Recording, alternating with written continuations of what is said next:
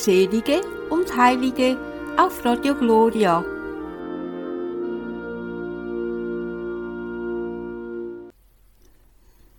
Zur nächsten Sendung grüße ich Sie ganz herzlich. Am Mikrofon ist Ihre Andrea Marti.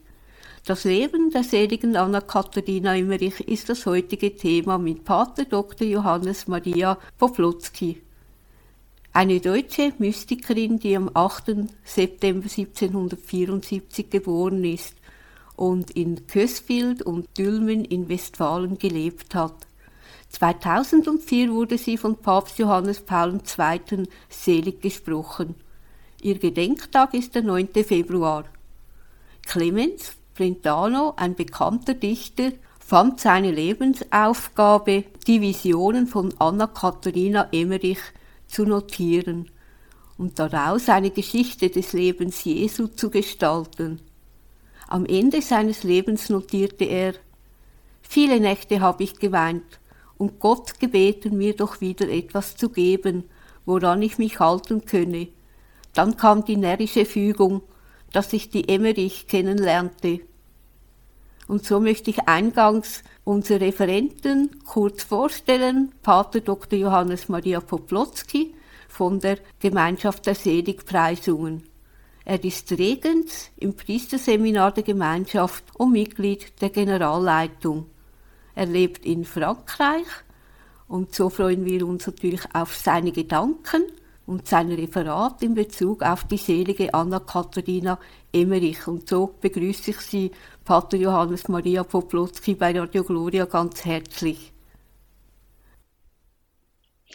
Ja, vielen Dank. Grüezi, sagt man, glaube ich, bei Ihnen. Genau. Einen wunderschönen guten Tag wünsche ich Ihnen und freue mich jetzt auf die Sendung mit Ihnen. Ich werde nicht auf Ihre einzelnen Visionen eingehen, denn das sind hunderte von Seiten von ähm, Aufzeichnungen, die Clemens Brentano niedergeschrieben hat. Also das war am Ende ihres Lebens ein guter Freund. In ihren Aufzeichnungen wird er als der Pilger auch äh, benannt, der also auch zu einer, es ist zu einer Art freundschaftlichen Beziehung gekommen und er hat auch durch die Begegnung mit ihr wie eine Art Bekehrung oder zumindest Erneuerung in seinem Glauben gefunden.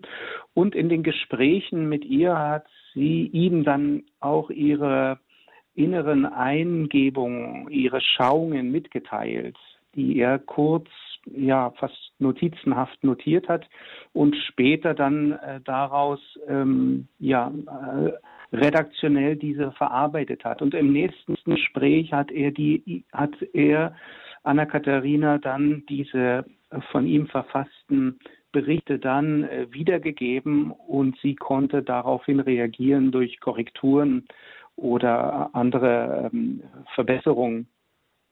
Und das war dann eigentlich auch der Punkt, äh, wo man gesagt hat, ja, äh, diese Niederschriften können eigentlich nicht wirklich dazu dienen, ähm, als Anhaltspunkte für eine Seligsprechung, weil sie nicht direkt aus ihrer Feder stammen und man nicht mehr genau auseinanderhalten kann, äh, was ist wirklich von ihr und was ist äh, redaktionelle Arbeit des Clemens Brentano.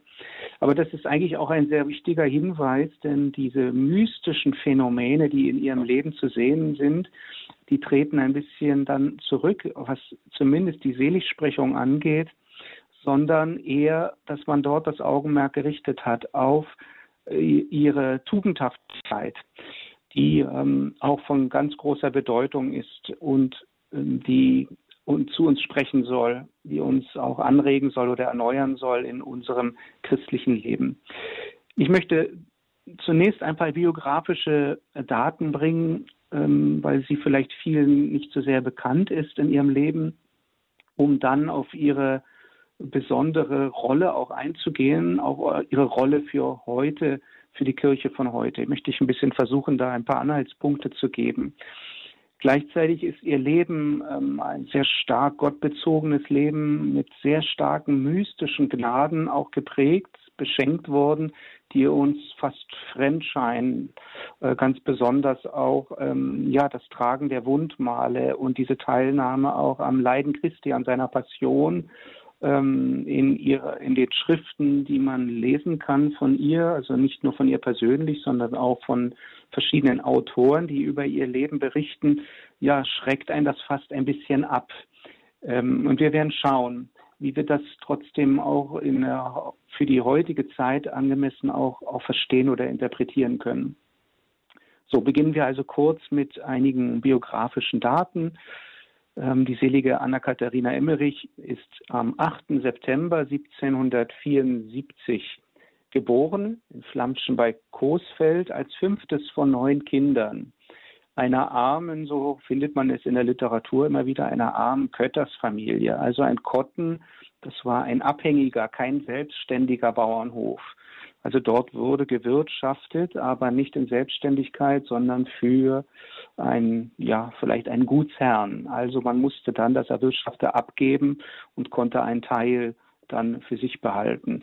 Und das war in einer Zeit, die sowieso von Armut geprägt war, dann nochmal eine zusätzliche Schwierigkeit, also stärkere noch ärmliche und arme Verhältnisse in dieser Familie.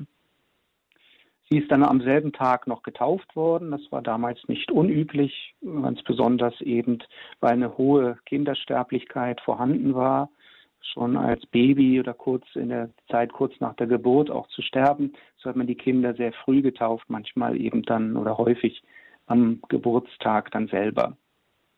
1786 war dann ihre Erstkommunion und zehn Jahre später, 1796, die Firmung. Und sie war seit ihrer frühen Jugend, war sie schon sehr ähm, mit dem Herrn verbunden und hatte schon diese außergewöhnlichen Eingebungen oder auch Schauungen und hatte schon immer eine große Anziehung, eine große Liebe zum gekreuzigten Herrn, also zum Geheimnis seines Kreuzes, seiner Passion. Sie ist sehr früh den großen Kreuzweg in Coesfeld gegangen. Ähm, wer dort einmal in der Nähe ist, ähm, ja, der sei herzlich eingeladen. Äh, dieser Kreuzweg besteht bis heute, sicherlich nicht mehr in der Weise, wie ihn Anna Katharina kennengelernt hat, aber äh, viele Stationen sind dort noch zu sehen und ähnlich auch die Anordnung, also diesen Weg, den sie auch gegangen ist. 1786 bis 88 war sie Magd bei den Bauern Emmerich. Ähm, Sie hatte eine Ausbildung als Näherin und hat sich dort, äh, ja, hat dort als Magd einfach durch ihre Arbeit äh, sich eingebracht und auch ihren Lebensunterhalt erworben. Hat dann später, ja, habe ich hier ein bisschen vorgegriffen, eine ja, kleine Schule gemacht als Lehrmädchen bei einer Näherin in Coesfeld und hat dann auch in diesem Bereich ähm, sich verdient verdient gemacht und auch ähm, erwerbstätig gewesen. Das war dann in den Folgejahren von 1794 bis 98 so als Haus- und Wandernäherin. Sie hatte die Nähstube im elterlichen Haus, ähm, aber ist hier oder da äh, dann gewesen in der Nachbarschaft oder durchaus auch etwas weiter, um dort auch ähm, zu helfen äh, als, als Näherin. 1799 bis 1802 ist sie bei einem Kantor äh, Söntgen gewesen, um das Orgelspiel zu lernen.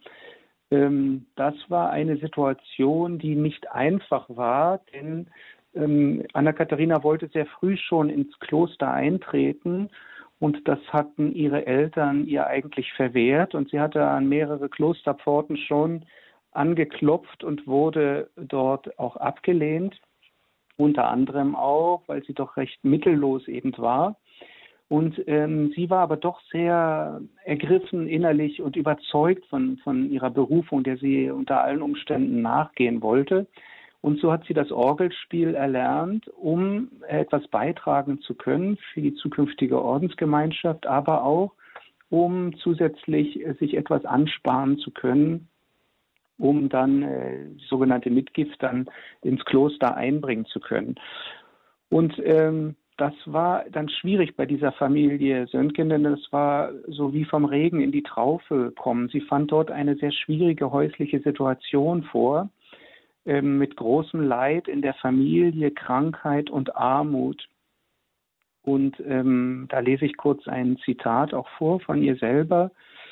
Da ich die unverschuldeten Leiden der Familie, Mangel und häusliche Qual gleich nach meinem Eintritt in diese selbe erkannte, also in diese Familie, erwachte auch die Überzeugung in mir, dass Gott mich als seine Magd hierher geschickt, mit allem zu helfen, was er mir gegeben. Und so diente ich denn der lieben Familie als alles, wozu sie mich brauchen konnte, als Magd, Helferin, Ausgeberin, das heißt, sie bezahlte und Mitträgerin ihres Hauskreuzes. Ja, das bedeutet, es blieb ihr eigentlich nichts für ihr eigenes Leben und sie konnte auch nichts ansparen. Insofern die Vorstellung oder das Vorhaben Klostereintritt, das rückte in weite Ferne. Ähm, aber Gott schreibt auf krummen Wegen gerade und er hatte seinen Plan und sie hatte dann eine enge Freundschaft mit Clara Söntgen geschlossen, der einen Tochter, die äh, und die, durch diese Freundschaft wurde dieselbe selber bewegt, ins Kloster einzutreten. Sie hatte selber eine Ausbildung als Lehrerin und auch Orgelspielerin, hatte also größere Chancen, in das Kloster aufgenommen zu werden. Doch ähm, der Vater der Familie hatte die Dienste von Anna Katharina so sehr wertgeschätzt, dass er sagte, nein, also nur beide Frauen treten ins Kloster ein, ich lasse nicht nur meine Tochter gehen. Und so ist es gekommen, also durch die Intervention dieses Herrn Söttgen, dass dann Anna Katharina äh, tatsächlich auch dann doch ähm, ihrer Berufung äh, nachgehen konnte und sie ist dann ins Augustinerinnenkloster in Dülmen, in Agnetenberg 1802 eingetreten. Und diese Zeit im Kloster war auch eine schwere Zeit dort. Äh, man hat sie nicht verstanden. Ähm, Anna Katharina war immer eine, die auch gerne ähm, außer der gemeinschaftlichen Zeiten außerhalb in die Kapelle gegangen ist, zusätzliche Zeit dort verbracht hat. Das wurde aber nicht gern gesehen.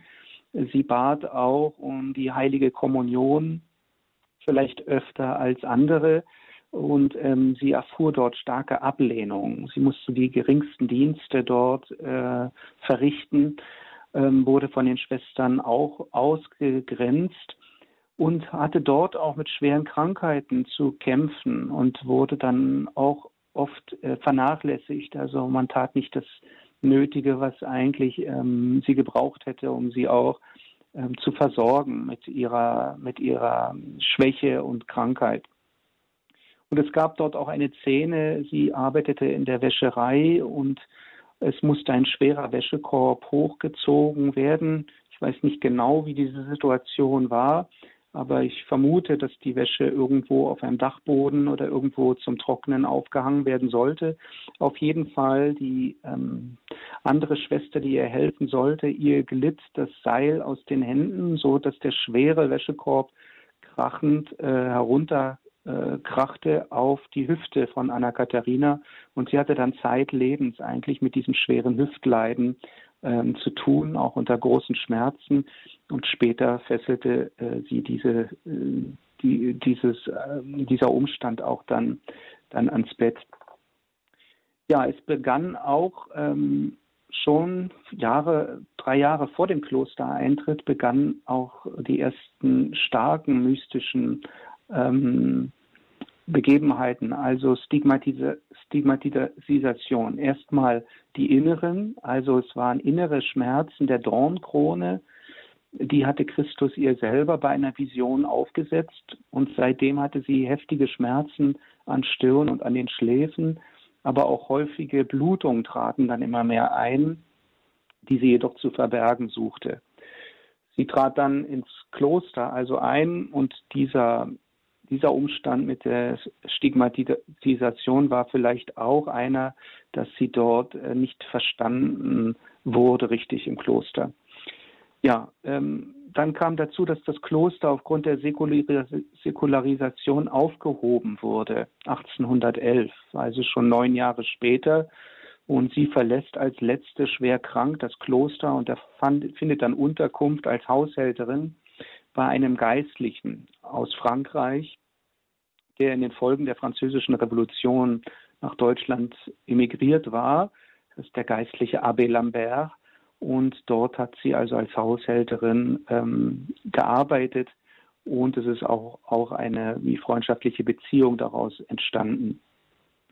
1812 kommt dann die äußere Stigmatisation dazu, also äh, deutliche Wundmale auch an den Händen und den Füßen, dem Kopf und auch zwei Kreuze auf der Brust wurden sichtbar und besonders an Freitagen ähm, äh, ja, wurde sie dann stark in die Passion Christi hineingenommen, auch durch Ohnmacht, an, Ohnmachtsanfälle und starke Blutungen.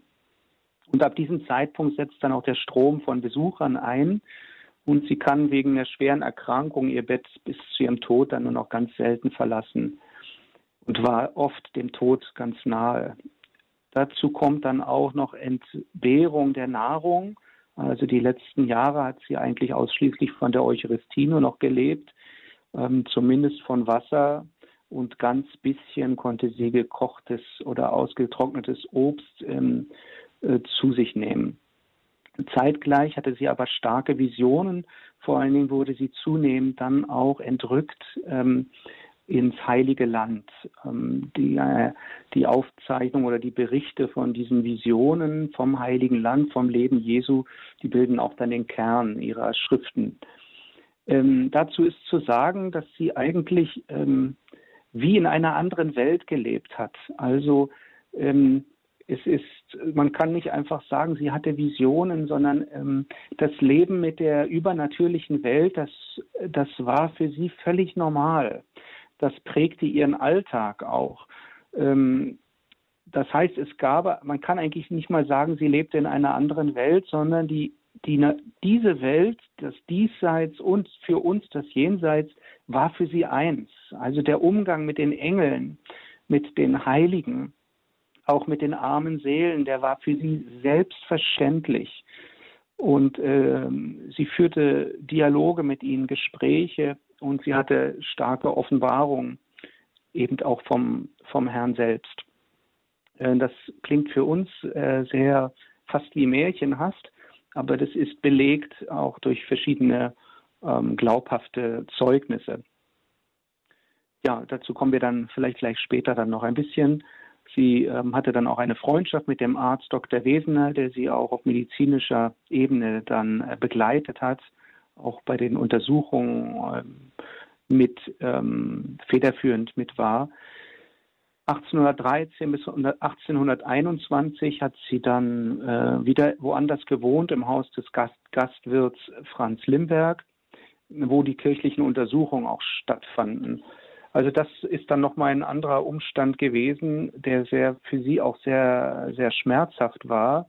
Ähm, also mit dem, mit diesen mystischen Phänomenen wollte man natürlich von verschiedener Seite ihr auf den Grund gehen. Man hatte sie eigentlich als Lügnerin oder Betrügerin, ähm, hat man sie, das ihr eigentlich zugeragt und verschiedene Instanzen wollten also eigentlich diesen Betrug auch ähm, dafür Begründungen finden und hat sie also besucht, äh, untersucht. Und zwar, das äh, möchte ich auch kurz zitieren, ähm, denn weil sie war zu diesem Zustand, äh, zu dieser Zeit war sie schon in einem sehr, sehr erbärmlichen Zustand aber die Kranke sollte aus ihrer Wohnung geschafft werden und von allen, die bisher mit ihr zu tun hatten, auch getrennt werden.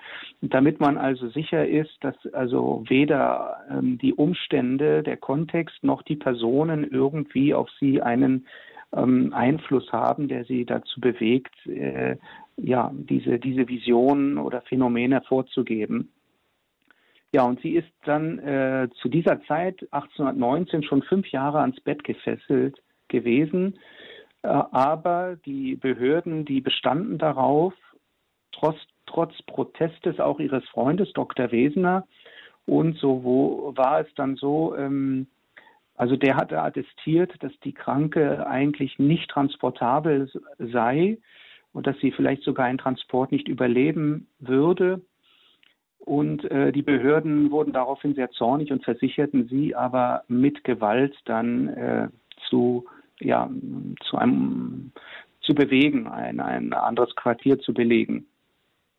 Ja, der Landrat musste dann ersten Versuch abbrechen, weil die Dülmener sich aus Protest vor dem Haus versammelt hatten. Aber am anderen Tag kam dann, äh, wurde dann tatsächlich in Begleitung von Gendarmen Gewalt angewendet, sodass die äh, Kranke dann aus dem Haus gebracht wurde und ähm, ja, in, in das Haus äh, des Hofkamerates Mersmann getragen wurde, wo sie selbst ohnmächtig, aber doch lebendig ankam, heißt es.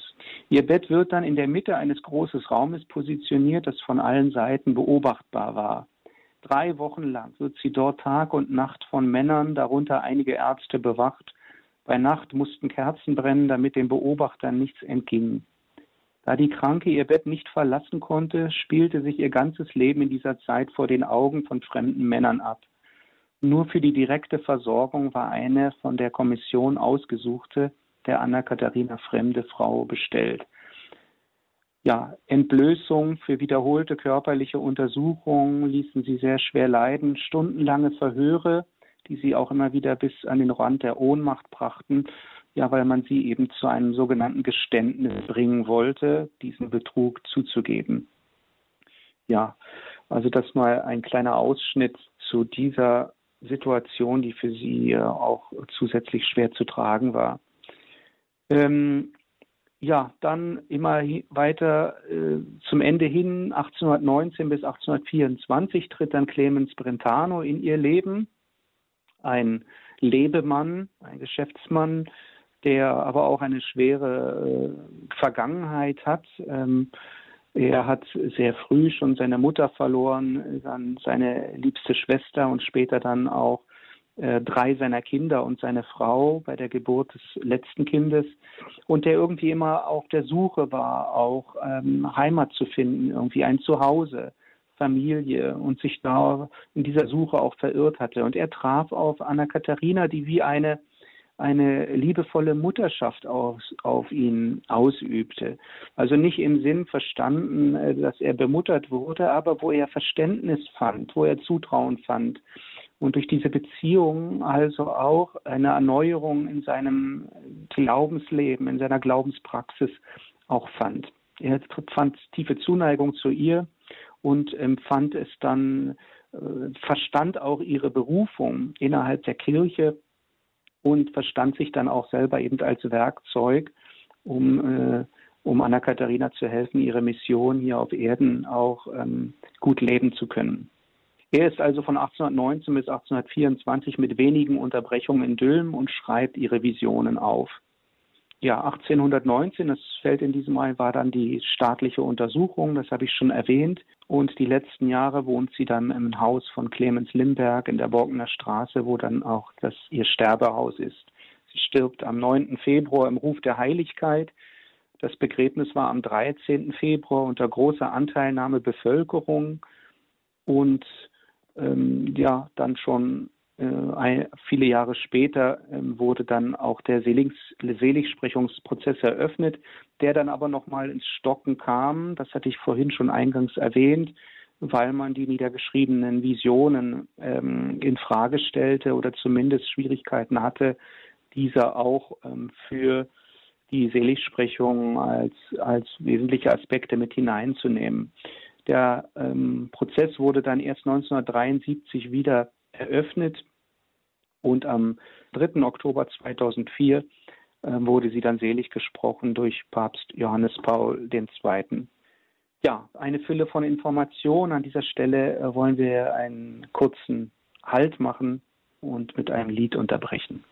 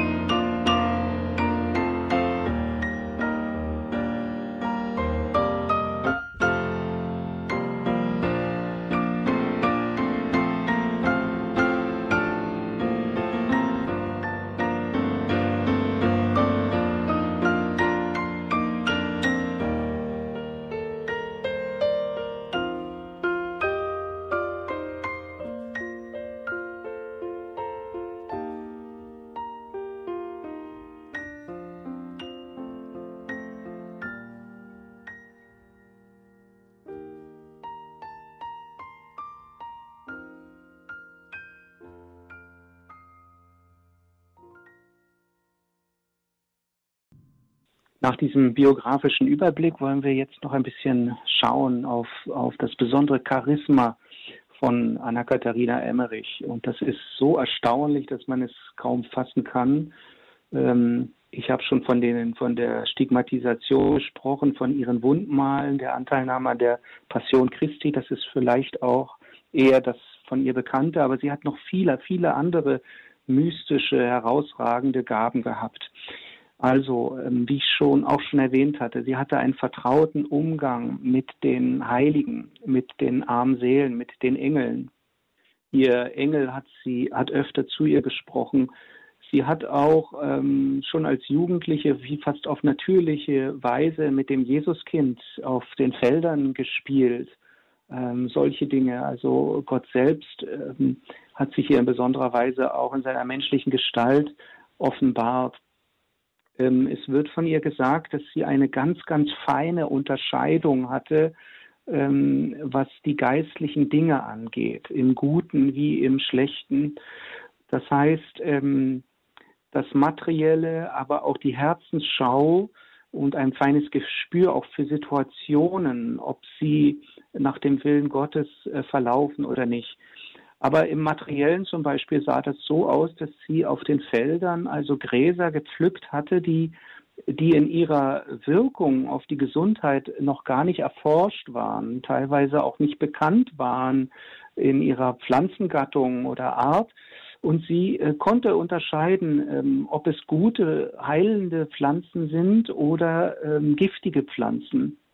Und die Heilkräuter, die hat sie also gesammelt und gepflanzt dann äh, in ihren Gebetsorten oder wo sie gewohnt hat. Und die, die schlechten oder giftigen Pflanzen, die hat sie auch ausgerissen und sozusagen, ja, weite Bereiche so ihres Umfeldes sozusagen gesäubert, diese Pflanzen also verbannt und auch verbrannt. Und ähm, dieses feine Gespür bezog sich dann eben auch auf Personen, auf, auf die Herzensschau aber auch zum Beispiel auf Reliquien. Also sie konnte ähm, anhand von Reliquien konnte sie genau sagen, um welche Heiligen es sich handelt und konnte nicht nur den Heiligen benennen, sondern ähm, Hintergrundinformation geben über den Lebenswandel, über, über Details, ganz persönliche Details aus diesem Leben, als wenn sie diese Person persönlich gekannt hätte und auch einen Weg einen Lebensweg geteilt hätte, die, dieser Heiligen. Sie konnte genauso ähm, Reliquien sofort entlarven, die unecht waren. Also Sie kennen das vielleicht von der Reliquie des Heiligen Kreuzes. Als das Kreuz aufgefunden wurde in Jerusalem, hat man viele kleine Splitter davon abgenommen, um in verschiedenen Kirchen dann auch Partikel von diesem Heiligen Kreuz zu haben. Aber äh, dabei geschah es eben auch manchmal, ähm, dass man aus bestimmten Motiven, ja, äh, dass es hier sich nicht um echte Kreuzpartikel handelte. Also wenn man alle auf der Welt, äh, alle Kreuzespartikel, die existieren, zusammennehmen würde, dann wäre es weitaus mehr, als ähm, wenn man sie zusammen tun würde, als als das Kreuz, ähm, wie es tatsächlich ähm, ja seine Gestalt hatte. Aber sie konnte das eben ganz genau äh, zusagen, ob es sich um eine authentische oder nicht authentische Reliquie handelt. Also nur das zu ihrem Unterscheidungsvermögen.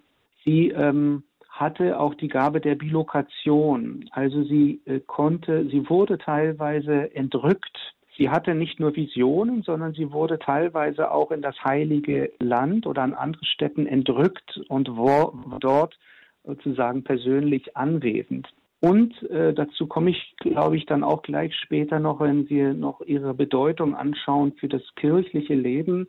Sie hatte auch die Gabe, ähm, dass sie also bei bestimmten Situationen anwesend sein konnte und zu den äh, zu bestimmten Personen auch sprechen konnte. Also äh, die, es wird gesagt, dass diese Person entweder wie in, in Buchstaben bestimmte äh, Botschaften oder so vor sich sehen konnten, oder akustisch konnten sie ähm, eine Stimme vernehmen, die zu ihnen etwas sagte. Sie konnte aber auch oder hat mehrmals interveniert auch, indem sie äh, zum Gewissen der Personen, bestimmter Personen gesprochen hat oder auch ihr Herz in eine bestimmte Richtung hin gelenkt hat.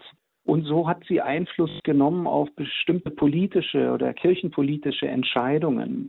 Aber das war auch in dem Sinn gegeben, wo ähm, wo ihr das Seelenheil ein Anliegen war. Also es wird berichtet, dass sie auch äh, manchmal durch die Welt sozusagen äh, reiste oder geschweift war und Menschen besucht hat, die in, in, in besonderer Not waren, also in den Gefängnissen zum Beispiel oder in den Krankenhäusern oder in familiären oder anderen Situationen, wo große Not war und das hat sie dann so tief berührt, also ihr Engel oder andere Kräfte nahmen sie dort mit und sie nahm also Anteil. Sie hatte eine große, sie muss eine liebenswürdige Frau gewesen sein, die äh, mit einem ganz starken, mitleidsvollen Charakter auch. Diese Situation hat sie dann wie aufgenommen. Wir kennen das aus der Heiligen Schrift auch, wo es vom Herrn selber heißt, er hat all unsere Krankheiten und Leiden getragen. Und das war dann bei ihr auch so. Also sie hat äh, dann diese leidvollen Situationen oder Krankheiten wie auf sich genommen und hat den Herrn auch gebeten. Also es wird berichtet, ich kann hier ein, zwei Zeugnisse vielleicht vorlesen. Es wird zum Beispiel von einem Mann berichtet, der ein Augenleiden hatte und sie ist dann eingetreten in Fürbitte für diesen Mann. Und was ist passiert? Ähm, Ihr eigenes Auge hat sich ganz schwer entzündet, ganz schmerzhaft. Äh, wie blind ist sie gewesen über acht Tage, während dieser Mann äh, sofort eine, eine spontane Heilung erfahren hat. Also ähm, das ist also ganz konkret gewesen, dass sie diese körperlichen Leiden anderer auf sich genommen hat und selber stellvertretend ausgelitten hat. Es konnte aber auch in einer anderen Weise sein, dass sie nicht genau dieses Leiden übernommen hat, aber trotzdem äh, ja eine äh, mit, mit großen Herausforderungen, ja durchaus auch äh, körperlichen Beschwerden zu tun hatte und äh, das dem Herrn in Liebe geschenkt hat, so dass anderen Menschen dann äh, besondere Gnaden der Heilung zuteil geworden sind. Das betrifft das Physische, aber das betrifft auch das ähm, Geistliche. Also wenn sie äh, jemanden gesehen hat oder eine Situation, die von der Sünde befleckt war, dann ist sie auch für Gott dafür eingetreten.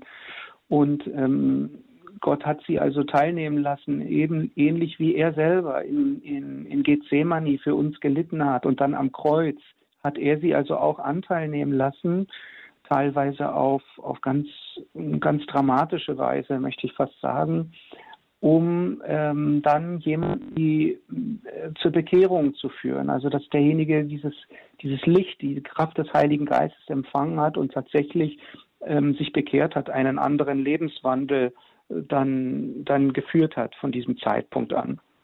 Also ganz erstaunliche Begebenheiten.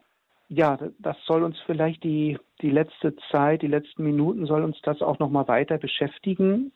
Diese, diese besondere Gabe, die, sie, die sie getragen hat für das kirchliche und das weltliche Leben auch.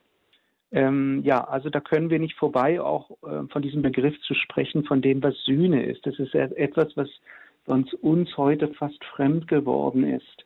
In einer Zeit, ähm, wo alles danach geht, äh, das Leiden auch aus der Welt zu schaffen. Ja, das ist auch wichtig. Also danach strebt der Mensch. Das ist auch unsere Aufgabe aber wo, wo man nicht mehr gut klarkommt ähm, mit Situationen, die uns irgendwie auch gegeben sind. Diese Situation äh, mit Liebe auch anzunehmen und auch in Liebe zu tragen. Und das war irgendwie ihre Berufung, diese Berufung äh, eines Sühneleidens und auch der Stellvertretung ja, äh, einige Autoren sagen auch, dass das ihr hauptsächlicher Beruf sozusagen war. Aber das war nicht, dass sie das einfach nur erduldet hat, dass sie gar nicht anders konnte, denn sie hat einen starken Charakter gehabt. Also das ist auch noch schön zu kurz zu erwähnen. Ähm, sie war nicht das, was wir so manchmal äh, vor Augen haben, wenn wir von einer heiligenmäßigen Person äh, sprechen ja, sie war, also dafür ist sie auch selig gesprochen worden, für ihr tugendhaftes Leben, aber sie hatte durchaus Charakter gehabt. Also in ihrer Kindheit heißt es, dass sie, sie war sehr wissbegierig, aber aufgrund der ärmlichen Verhältnisse und, und Krankheit konnte sie die Schule nicht besuchen. Und sie hat dann nach der Feldarbeit abends, wenn die Geschwister und die Eltern schon zu Bett gegangen waren, ist sie aufgestanden und hatte sich dann äh, von den Eltern so kleine Wachsdochte oder Stofffetzen, die in Wachs getränkt waren, die dazu dienten, eben etwas Licht machen zu können. Abends, hatte sie sich dann äh, welche, ich sage mal, ähm, zu sich genommen und hatte sich dann im, im, im unten im, im, im, im familiären Raum unten, es gab ja so einen, einen größeren Aufenthaltsraum, hat sie sich dort in eine Ecke gesetzt und äh, bis tief in die Nacht dann gelesen geistliche Lektüre. Und wenn die Eltern das gemerkt haben, waren die natürlich nicht sehr erfreut, haben sie sie sofort ins Bett geschickt. Und ähm, ja, das waren also Szenen, die nicht immer ganz friedvoll abliefen. Aber Anna Katharina hat sich da auch äh, nicht groß ähm, beirren lassen. Also sie ist da irgendwie ihrem inneren Drang auch weiter nachgegangen und sie schreibt auch, dass sie also bis zu ihrem Lebensende so ein bisschen mit ihrem mit ihrem aufbrausenden Charakter auch zu kämpfen hatte. Also der manchmal äh, sich sehr stark gemacht hat. Auch im Kloster zum Beispiel, wenn das, was sie getan hat, ihre Dienste, wenn das von anderen nicht genügend wertgeschätzt wurde oder man sie auch selbst in ihrer Person irgendwie persönlich angriff, äh, dann konnte sie auch ähm, ein bisschen störrisch werden. Dann konnte sie also schon deutlich machen, äh, dass sie ähm, sich hier nicht gut fühlt oder dass man ihr auch Unrecht äh, tat. Also um zu sagen, sie hatte eine, eine Persönlichkeit und hat äh, dieses, ähm, dieses Leiden, was ihr irgendwie vom Herrn auch gegeben wurde, ähm, sie hat das nicht passiv einfach über sich ergehen lassen, sondern sie hat es auch in Liebe angenommen. Äh, überhaupt hatte sie einen ganz starken Zug zur nächsten Liebe. Also sie hat sich immer um die Armen gekümmert. Auch im Kloster hatte man teilweise behinderte Menschen auch aufgenommen, teilweise eher aber nicht so sehr aus karitativem Aspekt, sondern auch irgendwie um ähm, ja, finanzielle Einkünfte dadurch zu erhalten. Und sie hat sich dieser, dieser Armen ähm, liebevoll angenommen, wovon sie von anderen Schwestern oft dann auch belächelt wurde. Sie hat durch ihre Näharbeit, soweit sie konnte, bis zu ihrem Lebensende immer auch an Weihnachten etwas für Arme, für Bedürftige ähm, hergestellt und hatte eine große Aufmerksamkeit für die Menschen in ihrer Umgebung, die sie also, wo sie noch konnte, irgendwie mit Liebe auch bedacht hatte. Und sie muss eine sehr sympathische, eine liebenswürdige Frau gewesen sein.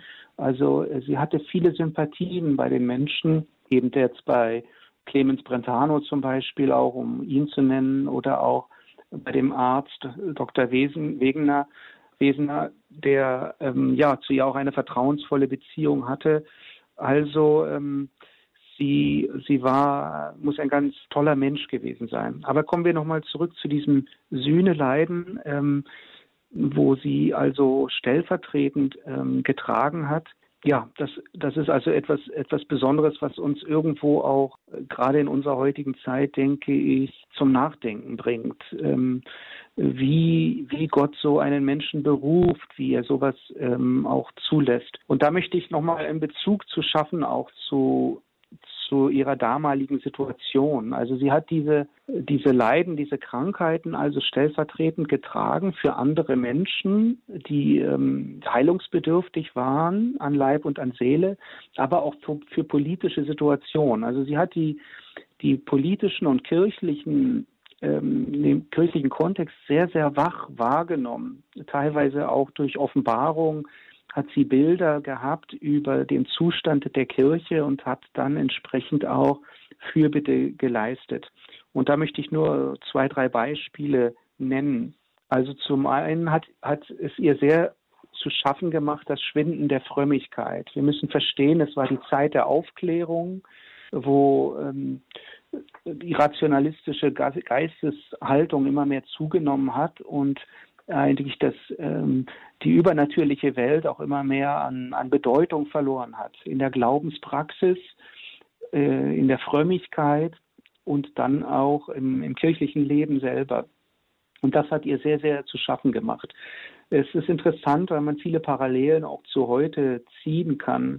Zum Beispiel gab es auch die Diskussion über die Aufhebung des Zölibats ähm, für die Priester. Es war damals äh, schon, wurde schon sehr stark diskutiert und auch Bischöfe hatten sich dafür eingesetzt. Und das hat ihr sehr schwer zu schaffen gemacht. Äh, die Aufklärung, das Schulwesen, ähm, die, die, die Ausbildung und die schulische Erziehung, aber das ging dann mit in den Religionsunterricht auch hinein.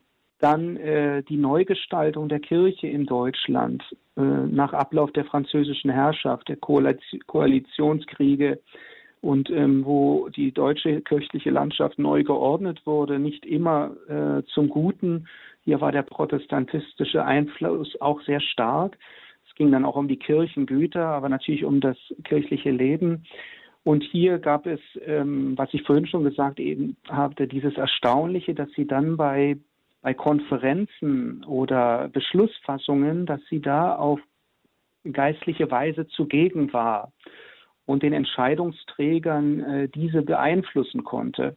Wenn das aber nicht der Fall war, so hat sie äh, auf ihrem äh, ja, Krankenbett, hat sie diese äh, Situation ähm, einfach aufgeopfert und wurde dann auch mit starken Leiden heimgesucht, die sie aufgeopfert hatte. Und erstaunlich war dann manchmal zeitgleich mit Aufhören dieser Leiden wurde dann auch eine Situation, hat sich eine, eine kirchenpolitische oder weltliche Situation dann auch zum Guten äh, gewandt. Also zum Beispiel 1820 erging ein Verbot der Regierung, dass die katholischen Professoren in Münster keine Vorlesungen mehr halten dürfen. Ähm, ja, und Anna Katharina sagte dann aber, es wird noch Ärger kommen. Sie litt unter den aufkommenden Äußerlichkeiten bei der Erstkommunion. Gott ließ auch Anna Katharina die Absicht der Regierung erkennen, die die Kirche zwingen wollte, bei gemischten Ehen die männlichen Nachkommen dem Vater, die weiblichen Nachkommen der Mutter in ihrer Religion folgen zu lassen. Also kann man sich vorstellen, ja, was das auch bedeutet hat dann für das gläubige Leben. Ja, und Anna Katharina wurde dann von himmlischer Hand zu verschiedenen Versammlungen geschickt, um innerlich auf diese Einschluss, Entschlüsse einzuwirken. Sie sah auch die großen Bedrängnisse in der Diözese Münster. Sie hatte eine genaue Kenntnis auch ähm, auf weltpolitischer oder kirchenpolitischer Ebene weltweit. Sie stand Papst Pius VII. und seinem Nachfolger Leo XII. auch zur Seite. Und sie hat das, was ihr Engel ihr sagte, als Rat oder Meinung dann durch Einwirkung auf den Geist der Päpste äh, durch hörbare Worte übermittelt. Zum Beispiel bewegte sie ihn auch öfter als gewohnt, das heilige Pallium zu tragen, weil es ihm eine besondere Stärkung des Heiligen Geistes verleihe. Und sie ermutigt ihn, den Papst, öfter auch gegenüber den Kardinälen auf die wunden Punkte der Kirche hinzuweisen. Also durch ihre Gebete und ihr Opfer konnte sie dann entscheidend mitwirken, dass auch die Kirche in Deutschland neu geordnet wurde. Es gab schwere Verhandlungen mit Rom, Deutsche Kirche mit Rom. 1819 sah sie zum Beispiel in einer Schau, wie zwei protestantische Unterhändler nach Rom aufgebrochen waren, die durch Schmeichelei und Wortgewandtheit falschen Einfluss nehmen wollten, um der protestantischen Kirche in Deutschland Vorschub zu leisten. Und Anna Katharina übernahm daraufhin große Leiden und in der Folge ging der Papst auf die Vorschläge der Diplomaten nicht ein.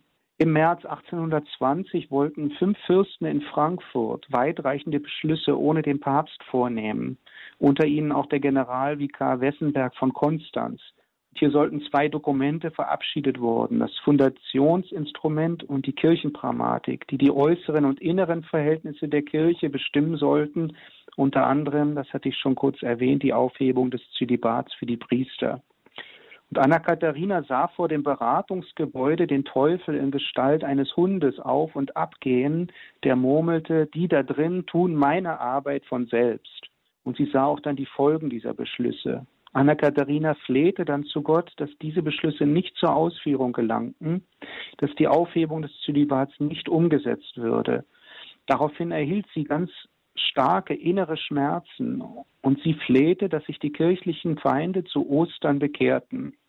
Und sie hatte während Ostern dann 14 Tage lang ein schweres sühnendes Leiden zu tragen, mit Ohnmacht, Lähmung der Glieder und Atemnot. Das ist sehr bezeichnend, weil die Art und Weise der Krankheiten entsprachen oft den Leiden, also übersetzt, interpretiert, also Lähmung. Die Kirche war wie gelähmt oder Ohnmacht oder Atemnot. Die Kirche konnte nicht mehr richtig atmen. Also sie trug das sozusagen an ihrem Leib dann aus. Sie kann nicht reden und blutete aus einer Seitenwunde.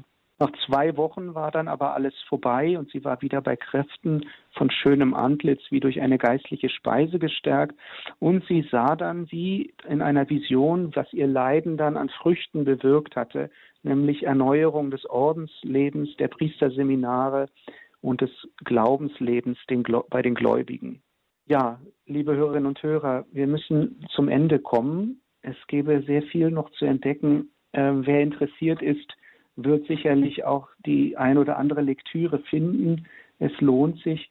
Ich denke, diese Heilige ist aktuell ähm, einerseits, um uns vor Augen zu stellen, dass Gott diese Welt nicht im Stich lässt, dass er diese Welt liebt, wir können ihn auch bitten, dass er auch in unserer Zeit wieder diese starken Heiligen schenkt, die uns sensibilisieren für die übernatürliche Welt, dass wir auch einen vertrauten Umgang mit den Heiligen, mit unseren Helfern im Himmel pflegen.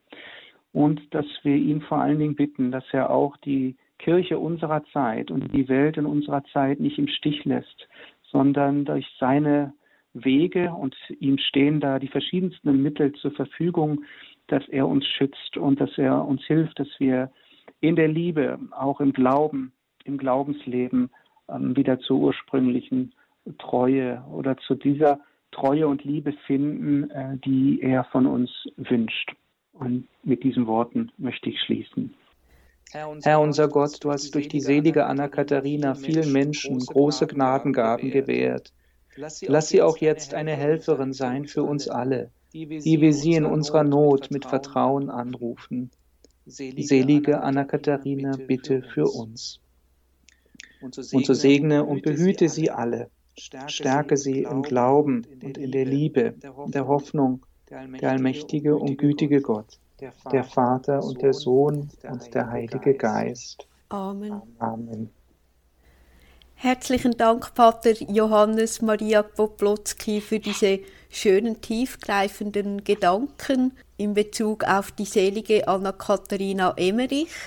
Und Radio Gloria wünscht Ihnen und einfach der ganzen Gemeinschaft und alle Menschen, die mit Ihnen verbunden sind, reicher Gottes Segen und möge auch die selige Anna-Katharina Emmerich immer wieder bei unserem Herrn für ihre Anliegen einstehen werden. Und herzlichen Dank nochmals, Pater Johannes Maria Poplotzki, und alles Gute und Gottes Segen. Ich danke, ich danke Ihnen ganz herzlich, auch Ihnen. Alles Gute und Gottes Segen. Das war die Sendung mit Pater Johannes Maria Poplotzki, der Seligpreisungen. Er hat gesprochen zum Thema der seligen Anna-Katharina Emmerich. Wenn Sie die Sendung nachhören möchten, können Sie das unter www.radiogloria.ch oder Sie können eine CD bestellen.